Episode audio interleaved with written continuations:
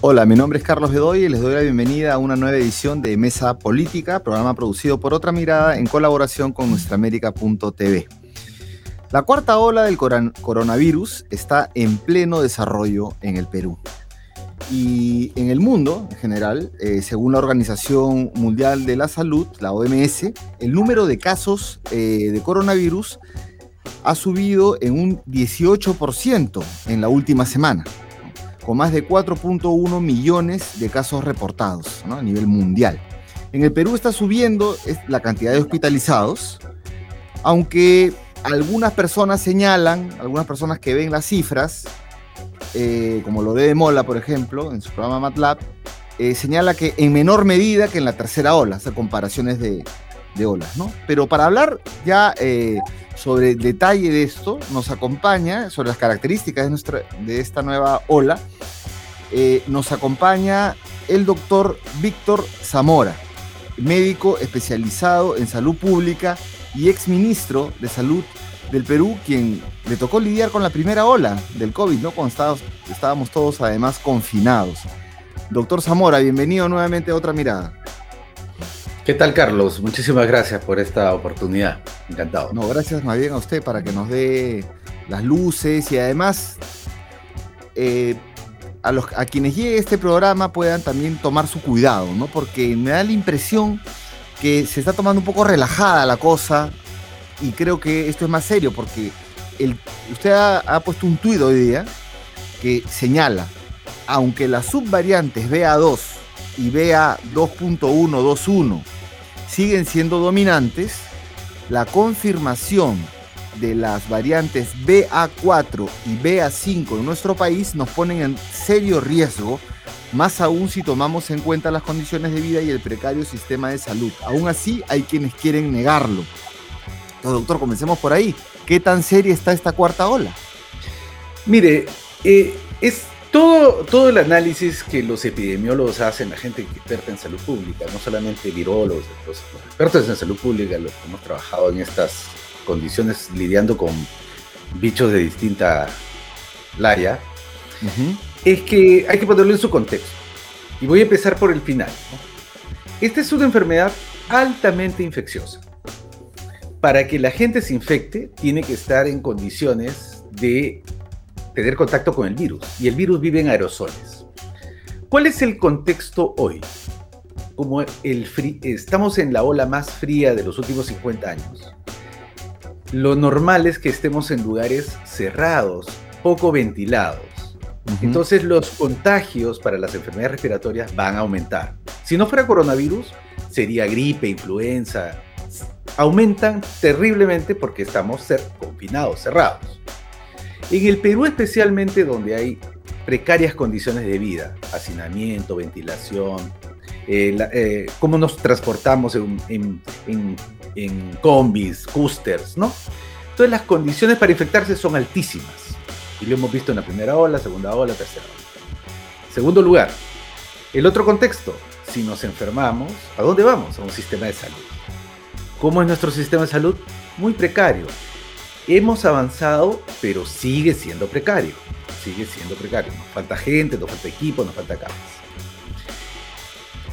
¿Qué es lo que ha cambiado? El virus, la variante B4 y BA5, ¿qué es lo que está produciendo en Inglaterra, en Estados Unidos, en Portugal, en varios países? Un incremento enorme de los contagios a nivel mundial en esos países y de hospitalizaciones. Entonces, si en lugares donde las condiciones de vida son mejores, no hay tanto hacinamiento, el transporte público es muy bueno, etc., los contagios son altos, en nuestro país va a ser mucho más alto. Si en los países que tienen mejores sistemas de salud ha aumentado la hospitalización, en nuestros países también va a suceder mayor hospitalización. En esos países hay menor mortalidad porque tienen mejores sistemas de salud. Lo más probable es que en el nuestro en nuestro país, por las condiciones de nuestros hospitales, la mortalidad aumenta. A lo cual se agrega, Carlos, discúlpame la extensión, que tenemos 10 millones de peruanas y peruanos que no están vacunados con la tercera dosis. 10 millones, de los cuales un millón son mayores de 60 años. Y los mayores de 60 años, Carlos, durante la primera, segunda y tercera ola, son los que lamentablemente han fallecido más. Eh, con esto, con esto me quiere decir que podemos llegar a, cifras que teníamos en la primera, segunda ola de ocupación de camas, UCI y de mortalidad. No lo creo, no lo creo porque tenemos 63% de la población o 65% de la población con tres vacunas. A mí lo que me preocupa es, el, el concepto que nosotros manejamos en salud pública es, la muerte es inevitable, la muerte es parte de la vida, pero no tiene por qué suceder antes de su tiempo. Para que evitar que suceda antes de su tiempo, en el caso peruano tenemos vacuna. No lo teníamos en la primera ola. En la segunda ola tampoco. En la tercera ola empezamos a vacunar. ¿Por qué el Perú, teniendo vacunas como tiene, teniendo vacunatorios, etcétera, por qué vamos a darnos el lujo de perder compatriotas si podemos evitarlo con nuestras vacunas? Bueno, varias preguntas surgen aquí. Le voy tengo preguntas sobre cómo ve el tema de la letalidad, porque este, hay la impresión, el mensaje por lo menos que, corre por ahí es que sí, está teniendo bastante velocidad de contagio, pero muy baja letalidad. Usted nos dice por el tema de las vacunas, pero que hay 10 millones de riesgo eh, no vacunados. Hay gente que mayor de 60 años que no se quiere poner la cuarta dosis. ¿Se tiene que poner la cuarta dosis? Bueno, los mayores de 60 años sí, de, de todas maneras, se tiene que poner la cuarta dosis. Eh, Porque hay mucha gente mayor dice, edad, una dosis más, ya no, ya tengo tres. Lo entiendo. Lo entiendo que nuestra audiencia, tú, yo y todo el mundo, ya estamos cansados del tema. Ya estamos tres años, ¿no? Agotados. Eh, agotados, ¿no? Queremos, eh, agotados por eso y otras cosas más, pero ya del tema ya no queremos saber más. ¿Hasta cuándo? ¿Hasta cuándo? Efectivamente. Esto parece la de nunca acabar. Ya parece una mentira, inclusive para algunos. Los, también estamos cansados, ¿no? De que la siguiente ola va a ser peor, la siguiente ola va a ser peor. Bueno, en realidad lo, que tenemos que hacer es ver el lado positivo. Cuando estemos con nuestras 3, 4 vacunas, probablemente contraigamos la enfermedad, nos va a, a ser como un resfrío muy fuerte, ¿no? Pero las posibilidades de morir van a ser bajas. Sin embargo, para una persona, si tú tienes un familiar mayor de 60 años y no se ha vacunado, lo más probable es que se enferme con la B4 y la B5 más seriamente. Cuando llegue al hospital, lo que va a encontrar Carlos es un hospital hacinado, pobre, con trabajadores cansados, ¿no? Entonces las, las condiciones para tu atención no son las óptimas y el riesgo de morir aumenta. No porque el virus sea muy agresivo, es porque las condiciones en que te están atendiendo son muy malas en, verdad nadie debería entrar a un, eh, por, ningún, por ninguna condición al hospital peruano, porque el hospital peruano es este, precario, no por, la, no por los trabajadores, sino porque eh, los hospitales son precarios en el Perú. Sí, ya tenemos tres años de pandemia y bueno, no se ha avanzado mucho en eso, ¿no? Se ha mejorado, como dice, pero no se ha avanzado mucho en eso. pero aquí ya yo estoy eh, teniendo alguna duda respecto de la actitud del gobierno, porque yo me quedé con una declaración que dio el ex ministro Condori, este, que duró poco, ¿no? El ministro Condori del ala serronista, y él dijo algo como, y lo, ratificó el propio señor Serrón, que ahora ha expulsado a Castillo de, su partido, pero que dice, hay que descovidizar la salud, decían ellos, en enero, cuando lo nombraron, y pasar a ver otras enfermedades, ¿no? Eh, entonces la pregunta ahí es, ¿esa línea que señaló Condori continúa en el MINSA o en el gobierno? Y si es así, ¿es correcto? Bueno, la línea es correcta. La línea es correcta porque todo el mundo dejó de atender lo regular para concentrarse en la ultra emergencia que era el, COVID. Llegó la vacuna, las olas fueron más pequeñas, ¿no? Todo se fue calmando, entonces había que atender las cirugías que estaban en espera, los cánceres que estaban esperando sus tratamientos, las enfermedades que las personas que esperaban diagnósticos, la, cirugía que, de la cadera, todo eso estaba esperando. Entonces había que atender. lo, que, lo, que, lo que este gobierno, no solamente el señor Condori, lo que este gobierno ha sido incapaz de hacer y hasta el momento de hoy es atender el embalse prepararnos para la cuarta ola. El ministro eh, el domingo salió a decir, oficialmente anuncio que se inició la cuarta ola. Y se fue. Bueno, ¿y qué hacemos? Eh, nos ponemos la mascarilla, nos quitamos la mascarilla, salimos, no salimos, nos vacunamos, no nos vacunamos. No dijo nada más. Se fue. Y el Ministerio de Salud no ha podido presentar hasta el momento de hoy un plan de qué es lo que va a hacer. En la cuarta ola. Para vacunar al millón que falta de los más vulnerables, de los más de 60, para acondicionar los hospitales, para retener los 65 mil contratos CAS que fueron incorporados en el sistema durante todos estos dos años. ¿Y qué vamos a hacer con nuestros pacientes con cáncer, nuestras cirugías, etcétera? Y además se agrega el hecho de que este año el presupuesto de salud es menor que la del año pasado. Este ¿En términos reales o nominales? En términos reales. En términos reales. El año pasado el ministro Ceballos presentó una propuesta de presupuesto que nos dejó con respecto al año anterior con 8 mil millones de soles menos. ¿Y por qué hizo eso Ceballos? Y más bien a él se, se le imputa una buena gestión eh, de vacunación. Yo no le cuestiono el liderazgo que ha tenido en materia vacunal, pero el Ministerio de Salud no solo vacuna.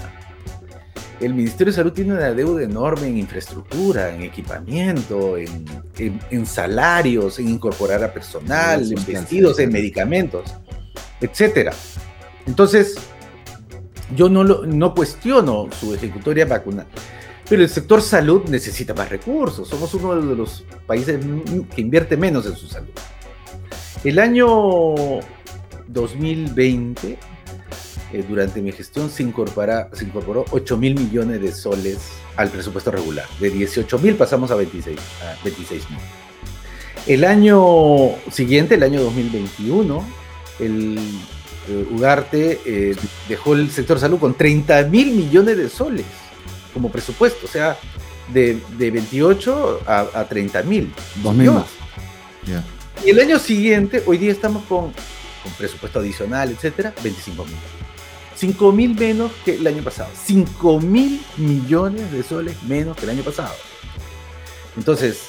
¿Pero por qué? ¿Cómo puede ser eso? Bueno, uno tiene que acompañar la palabra con la acción.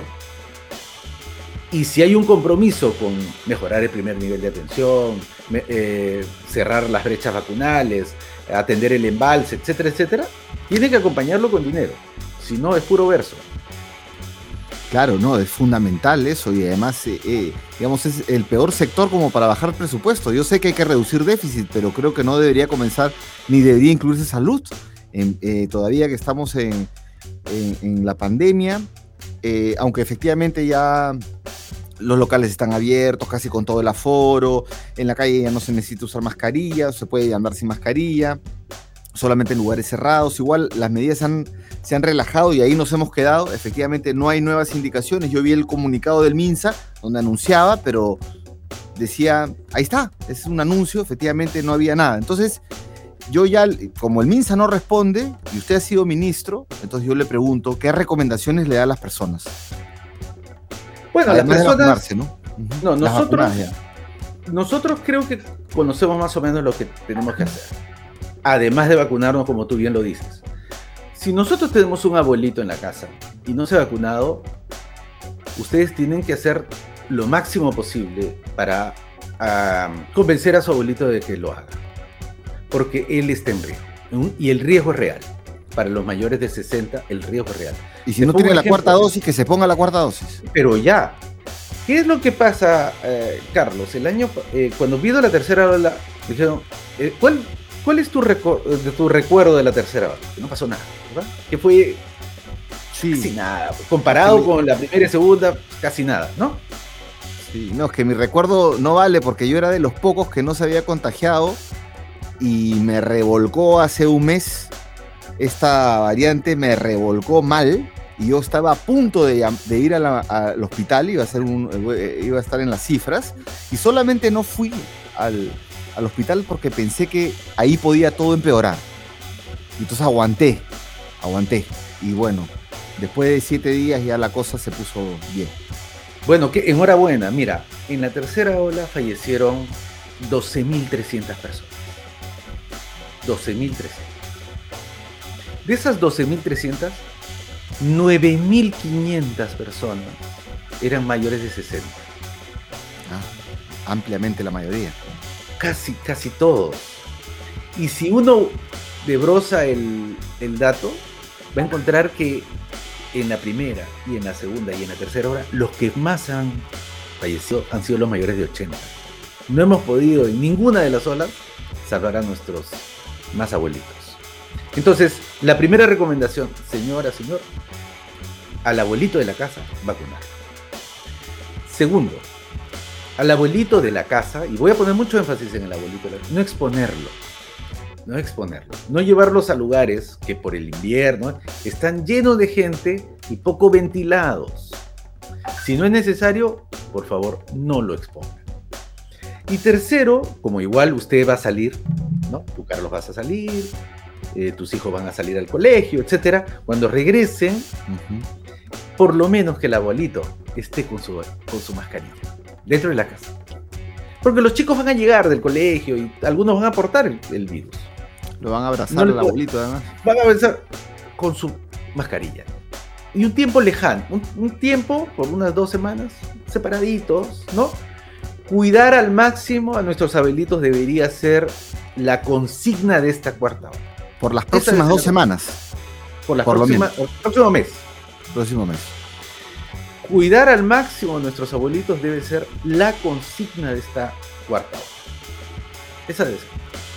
Y por supuesto, ya que usted, abuelito, se va a vacunar, reciba su vacuna contra la influenza, si es posible contra el neumococo. Y ya está. No va a pasar Todas las figuritas. Todas las, se compra todos los boletos. Todos los boletos. Sí. No, esto es importante. Eh, el caso de mis padres, por ejemplo, no se quieren poner la cuarta vacuna porque les han dicho que no, que ya que más, que no, pero eh, con esto. Están en riesgo, Carlos. Están en riesgo. Están en riesgo. Entonces, vacúnalos, mascarilla, este, que no vayan al centro comercial con un tiempo. Se pueden comprar esas zapatillas nuevas para correr la próxima. Si tu padre todavía. lo, digo, lo digo en tono jovial, pero este, hay que cuidar, hay que cuidarlos al máximo. Sí, efectivamente. Por las cifras de la tercera.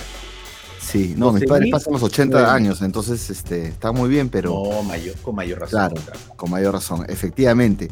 Eh, bueno, doctor, entonces vamos a alguna, ya vimos eh, algunos detalles de esta, eh, de esta ola. Ah, no, ¿cuántas olas vienen más? Porque otros países ya están en la quinta, en la sexta ola. Sí, correcto.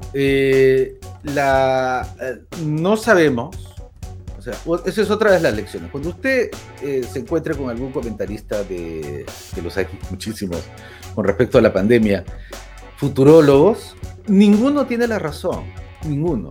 Y todos nos hemos equivocado haciendo el ejercicio de ver el futuro. Nos equivocamos con proyectar la meseta, nos equivocamos cuando, como país me refiero, cuando antes de la segunda ola el ministro de Economía de esa época, Mendoza, dijo, no va a haber segunda ola, y hubo. Nos equivocamos cuando un funcionario del Ministerio de Salud de la gestión Ceballos dijo, la tercera ola va a ser en septiembre 12 a las 3 de la tarde. No fue en septiembre 12, perdón. Ese tipo de predicciones no se pueden hacer porque el virus está en pleno desarrollo, en plena mutación. Es como tratar de saber qué van a estudiar tus hijos a los 11 años. No sabes. No sabes. Están evolucionando. Va a cambiar muchas cosas. Así que enfrentemos lo que haya que hacer el día de hoy. Y el Ministerio de Salud tiene la obligación de presentarnos el plan de cuarta ola. Tiene que decirnos qué van a hacer y cuánto de dinero le van a poner. Eso sí es una obligación de gobierno. Pero el plan de cuarta ola, ¿cuándo lo van a presentar? Cuando arranque la quinta, porque ya estamos en plena. Bueno. Tendría que hacerlo mañana. Pero estamos con una crisis de. La cuarta ola. la cuarta ola ya tiene cerca de 10 semanas en evolución. El ministro fue mal informado, ya tiene cerca de 10 semanas. Y el funcionariado que trabaja con el ministro de, de Salud ya debió haberle preparado su plan de cuarta ola. Si no, tienen todo este fin de semana para ponerse a trabajar 24/7 y entregarnos el día lunes un plan de cuarta ola eh, con las actividades y el financiamiento. Urge y, para eso, cuarta ola. Y para eso, Carlos, no es que el ministro eh, haya entrado a un lugar baldío, sin experiencia. El Ministerio de Salud y la Seguridad Social y otros, en ese edificio o en esos edificios, se encuentra gente muy experimentada, encuentra general. Si voy a hacer la alegoría de la guerra, ¿no? Porque se ha usado esto en la pandemia. Hay generales, hay coroneles, hay eh, sargentos, hay cabos, hay de soldados rasos que han ganado una extraordinaria experiencia en estos años, en estos dos años. Use ese conocimiento. El conocimiento está ahí. Ya estamos en el tercer año, ¿verdad? 20, 21. Ya estamos llegando. Estamos, porque estamos a dos años y medio, en verdad. Entonces, algunas recomendaciones ya para ir finalizando también a, por ejemplo, las empresas. ¿Qué pueden hacer las empresas, las oficinas?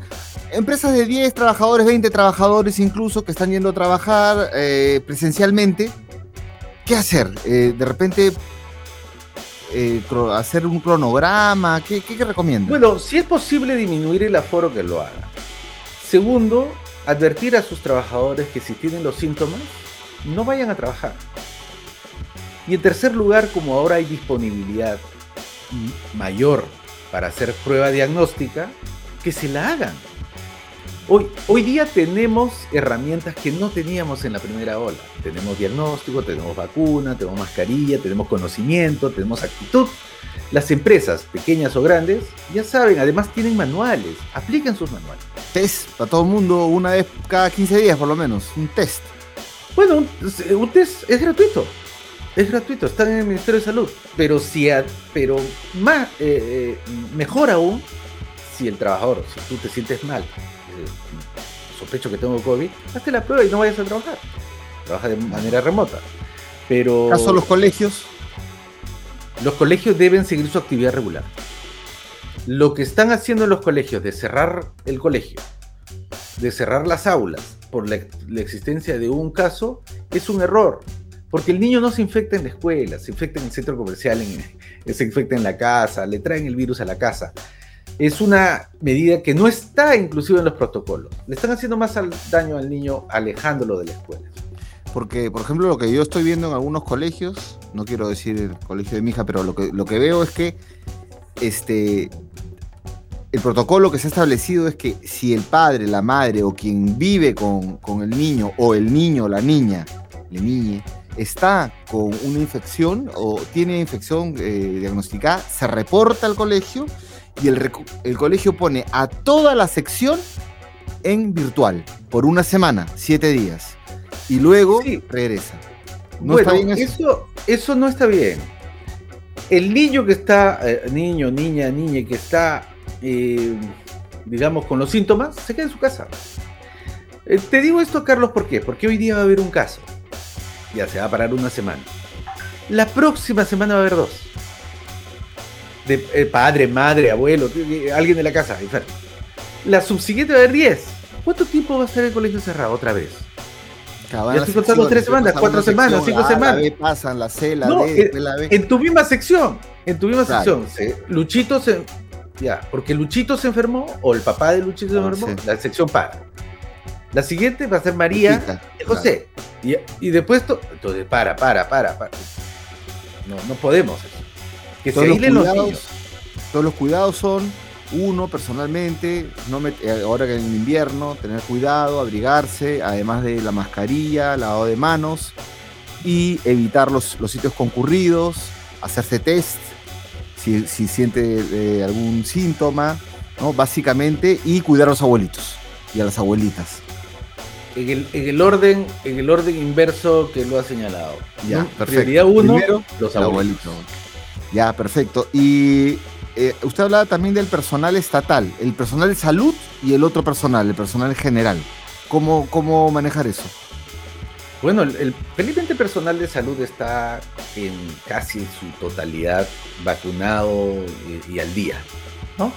Ellos están protegidos, además tienen equipos que los protegen durante el trabajo, han aprendido todos los protocolos durante estos dos años y casi tres años. En el personal de salud en este momento lo que tiene es un gran agotamiento por la sobrecarga laboral que ha significado. Y que le den estabilidad laboral, pues mínimo, ¿no? Bueno, ese punto que tú has señalado es importantísimo. Hay 65 mil trabajadores que fueron incorporados al, Ministerio de Salud con contratos CAS-COVID, ¿no? nosotros, yo, eh, disculpe que hable de mí, pero yo saqué una resolución en la cual no iba a permitir que se incorporáramos 65 mil trabajadores con contratos de terceros. Entonces sacamos una resolución para que saquemos un CAS COVID, es un CAS rápido, con todos sus derechos, pero con un problema comparado con el CAS regular, la inestabilidad. A esos CAS COVID hay que pasarlos a CAS regular. Eso es lo que tiene que hacer el gobierno, porque si no esas personas se nos van a ir, renuncian rápidamente y la movilidad de los trabajadores en el sistema es muy alta. Para ganar estabilidad como tú bien has dicho, Carlos, algo tenemos que hacer o en sus remuneraciones o en su empleo. Una cosa que podemos hacer ahora es pasarlos acá regular. Ya tienen dos años como COVID. ¿Qué más pruebas requiere? Claro, claro. Otra cosa es que ese personal hay que redistribuirlo. No todo lo concentremos en los hospitales. Tanto hemos hablado del primer nivel, pongamos al 30% de esos 65 mil abajo, en el primer nivel de atención y durante la campaña electoral se habló del primer nivel y el Castillo habló del primer nivel y más bien creo que eh, el que no va a pasar el nivel es él, porque parece que está, o sea, estamos en una crisis política, además que distrae, que distrae, ¿no? Es como una sonaja que estás en otro lado, que si cae, que si no cae, que si el Congreso, que quién, que no. Sí, eh, en realidad, Carlos, nos ha ido muy mal en la pandemia por muchas las razones, entre ellas la que tú acabas de señalar la inestabilidad política debilita eh, de manera extrema el liderazgo del manejo de la pandemia. No, no puedes convocar, no puedes orientar, no puedes planificar, eh, alinear. Este, es, y ahora mismo, la crisis política en plena cuarta ola, imagínate. No sé, pues eh, desde que comenzó la pandemia, desde el momento que se da la cuarentena hasta hoy, han pasado dos años y dos meses o tres meses, cuatro presidentes. Cuatro presidentes, tres congresos. Correcto. ¿no? Entonces, este, qué complejo, ¿no? O, dos congresos, perdón. Dos congresos. Eh, dos congresos, sí. Eh, bueno, es difícil. La última pregunta es, eh, este, usted dijo, 10 semanas tiene el COVID ya, desde que comenzó la, la, cuarta ola, ¿no? 10 semanas. ¿Cuántas semanas más faltan? No, no te puedo responder eso. No sabemos por qué. ¿Por qué? Porque la B4, BA4 y BA5 lo estamos conociendo, es el nuevo chico del barrio. recién sabemos cómo se comporta. Estamos, lo bueno es que estamos aprendiendo de, los países que ya llegó, ya está golpeando y vamos a aprender cómo va su curva. En Sudáfrica ha sido corto. En Estados Unidos y en Inglaterra está siendo más largo de lo que se, de lo que se creía. En Sudáfrica no produjo tanta hospitalización pero en Europa, está, en Europa, en Estados Unidos, está aumentando la hospitalización. Entonces, ¿qué nos tocará a nosotros? ¿Cómo se comportará en el Perú? Es algo que vamos a aprender día a día. No le creamos a los que vienen, esto va a ser así, va a ser de esta manera. Esos son escenarios. para las vacunas sirven para la B, para la B, para la B4, A4 y la BA5, las vacunas sirven para eso. Mm, también ahí hay dudas. Mira, la B, la BA5, por ejemplo, te produce un alto nivel de reinfección. Por ejemplo, Carlos, ¿tú crees que ya porque te dio estás salvado? Con la BA5 parece que no es tan así. Te puede dar por BA5. Las vacunas, cuanto más alejado estás de la fecha de que te has vacunado, más eh, es más probable que te vuelva a dar. Eso es lo que estamos aprendiendo. ¿Cuánto? No va a ser cuatro vacunas nomás, sino va a ser cinco, seis, pueden ser siete, diez. De hecho, de hecho, en este momento están desarrollando nuevas vacunas que incorporan la variante, las, estas nuevas variantes. O sea, se viene la quinta dosis, la sexta dosis. Bueno, sí. Y así vamos a estar. Así es la realidad. Es la, y hay que enfrentarla como la y, y, la viruela del mono, esa de ahí, esa no es tan brava, ¿no? No, no es, no es para preocuparse como con el coronavirus porque no se contagia tan rápido, porque no es tan mortal como la anterior. Se va a infectar mucha gente, especialmente en países como los nuestros, donde vivimos en condiciones muy pobres en nuestros domicilios, digamos, ¿no? de vivienda. Claro, o sea, cuando tienes dos personas viviendo en 100 metros cuadrados, la probabilidad de que te infectes es menor. Pero si tienes 12 personas viviendo en 5 metros cuadrados, todos van a tener eh, la viruela del mono, por las condiciones en que vivimos, por las condiciones en que viajamos en el, en el micro, por las condiciones a veces en que trabajamos todos pegados, ¿no? Entonces, eh, no hay que olvidar que los virus, en su interacción con el hombre, también hay que tener en cuenta las condiciones en que estos dos se encuentran. Bien, bueno, han sido las declaraciones del doctor Víctor Zamora y creo que ha dejado cosas claras, ¿no? Urge un plan de cuarta ola del MINSA, aunque sea ya que nos agarre la mitad, pero urge algo que hacer este lunes, las recomendaciones.